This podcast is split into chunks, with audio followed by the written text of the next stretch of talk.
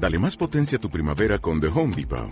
Obtén una potencia similar a la de la gasolina para podar, recortar y soplar con el sistema OnePlus de 18 voltios de Ryobi desde solo 89 dólares. Potencia para podar un tercio de un acre con una carga.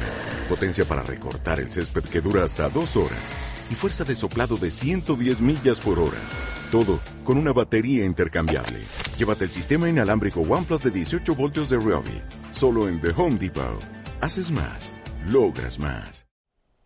La neurociencia se encarga del estudio del sistema nervioso y todos sabemos que su órgano más representativo es el cerebro.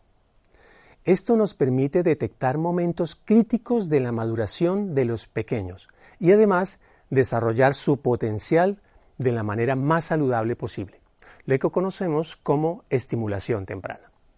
Tengamos en cuenta que el menor se encuentra en un periodo de mayor plasticidad cerebral, es decir, cuando los cambios en todo el sistema nervioso son más importantes. En esta etapa se produce un desarrollo masivo de las conexiones neuronales que conformarán la base para sus futuras funciones anatómicas, emocionales y sociales.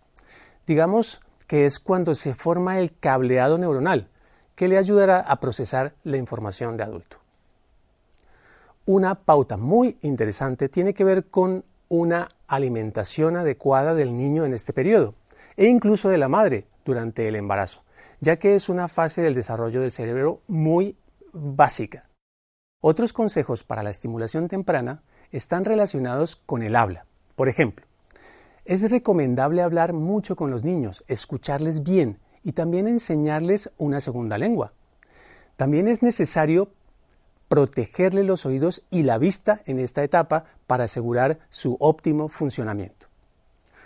Otras actividades como la dramatización, el canto, la danza y todo lo que tenga que ver y esté relacionado con la expresión corporal son esenciales para esta estimulación. También es adecuado enseñar al niño láminas con figuras geométricas y mostrarle estas formas en otros elementos de la naturaleza, animándole a que los identifique y repita muchas veces.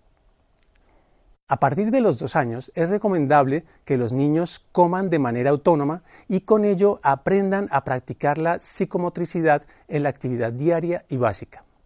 Recordad, todo lo que esté relacionado con salidas al aire libre, en la que los niños puedan exponerse a estímulos diferentes y donde puedan ejercitar la psicomotricidad, es un recurso maravilloso de estimulación temprana.